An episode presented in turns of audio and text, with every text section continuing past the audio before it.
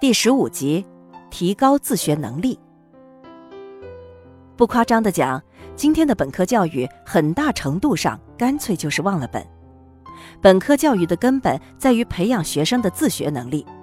理论上讲，本科毕业之后，学生应该有能力自学自己需要的任何科目。可是，今天所谓的本科教育，基于种种原因。使大多数毕业生在毕业的时候依然不具备基本的自学能力不说，甚至可能连本专业都没有学好。最要命的是，不仅没能让相当数量的学生学好本专业的同时，甚至令他们对自己的专业产生了憎恨。抱怨是没有用的，还是应该花更多的时间真正弄清楚自学能力究竟是什么。又应该如何掌握，以及应该如何运用才对？初中毕业之后，大多数人会拒绝承认自己阅读能力低下，可是那仅仅是幻觉而已。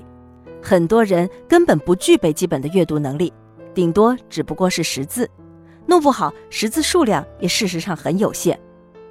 说起来简单，阅读理解这事儿做起来确实很难。首先，阅读是能够识别文字的人接收信息的过程，所以在此之前就要有一个甄别所输入的信息是否可靠、有效的过程。这显然需要依赖长期培养的甄别能力。输入之后，信息要经过大脑处理，需要记忆的就要记住，并且还要依靠反复才能真正记住。不能全部记忆的，就要用文字存档，并且还要想办法保证将来不可能找不到。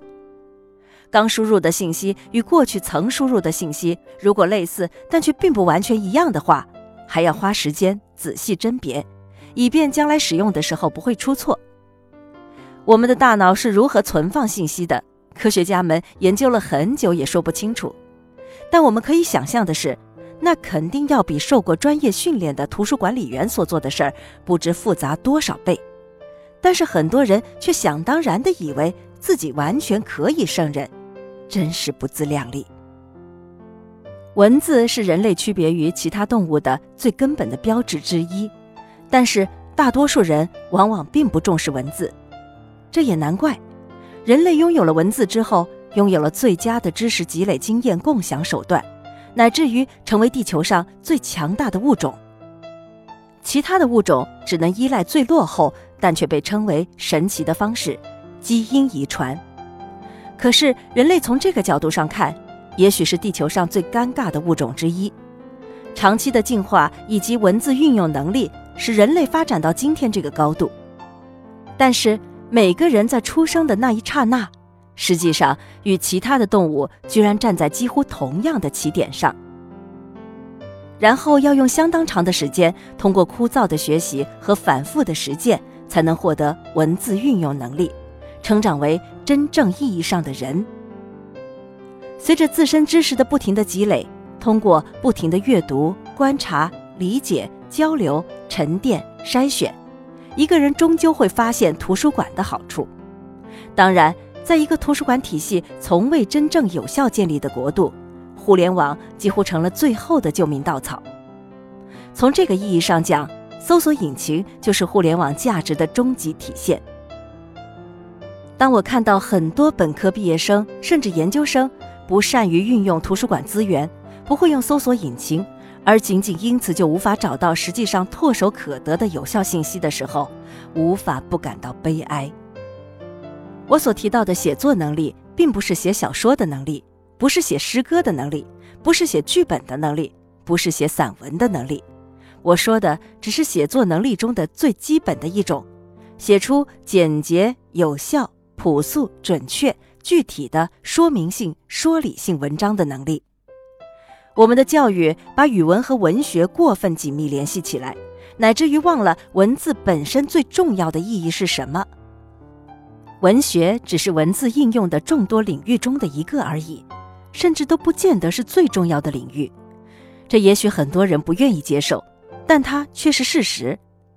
在我们的文化中，如果真的少了一本《红楼梦》，或者《西游记》，实际上并不影响今天我们出差、坐飞机、查资料、用互联网、感冒了吃药、累了渴了喝红牛。我们的语文教育忘记了教会学生如何用简洁、有效、朴素、准确、具体的文字记录自己的知识和经验，以便通过共享获得更多的知识和经验，更不用说生动了。请注意，在这里我并没有任何用意去鼓吹文学无用，我只是说，从人类整体发展情况来看，除了文学之外，文字还有更多其他的责任，传递信息。积累经验、共享知识等，对大多数普通人来说，后者可能更重要一些。曾在某本书上看到一句非常令人震动的描述：很多人正是因为没有目标，才不停的学习。很多人都感慨，工作之后才知道什么真正有用。可是书到用时方恨少。如果一个人不是很懒惰的话，那什么时候开始学都不晚啊。知道自己需要的是什么，真正的学习才开始。比如说英语这事儿，很多人天天在学，却从来不用；背单词坚决不造句，却去练习什么词根、词缀记忆法或者联想式记忆法。背了那么多单词，却从来不去读英文文档，从来不写英文文章。当然，偶尔还是说说英语的，但仅限于 “Hello”，“How are you”。I'm fine, thank you, and you 之类的。其实，两千基础词汇基本掌握，基本语法规则大致了解之后，就应该去用英文了。比如看本专业的英文原版材料，就是很好的使用英文的机会。有不认识的词，查字典嘛。每个单词都认识，但整句话就是看不懂，查查语法书嘛。可是我所见到的绝大多数学生没有进步。本质上只是因为懒惰，他们在第一步就已经放弃实践了。我经常遇到问老师这个单词是什么意思的学生，这样的学生连字典都不愿意查，更别说去查语法书了。实际上，有的时候我甚至觉得我能在新东方做英语老师，仅仅是因为我会查字典、翻语法书，然后再加上一个搞不清楚绝不罢休的心态而已。可是，为什么有那么多的人连这种最基本的实践都不愿意做呢？如果真的听懂了这篇文章，那你就应该认真的想一下自学能力了。而自学能力的打造，就是从你认真对待它开始。它就像你的恋人，你对他好，他对你好，完全靠自己学一样东西吧，管它是什么，并且一定要学好，学到比相当数量的人都好。如果你真的做到这个地步，那你不仅已经是一个完整的人，还是一个相当优秀的人。哈，你可以对你自己说：“你太有才了。”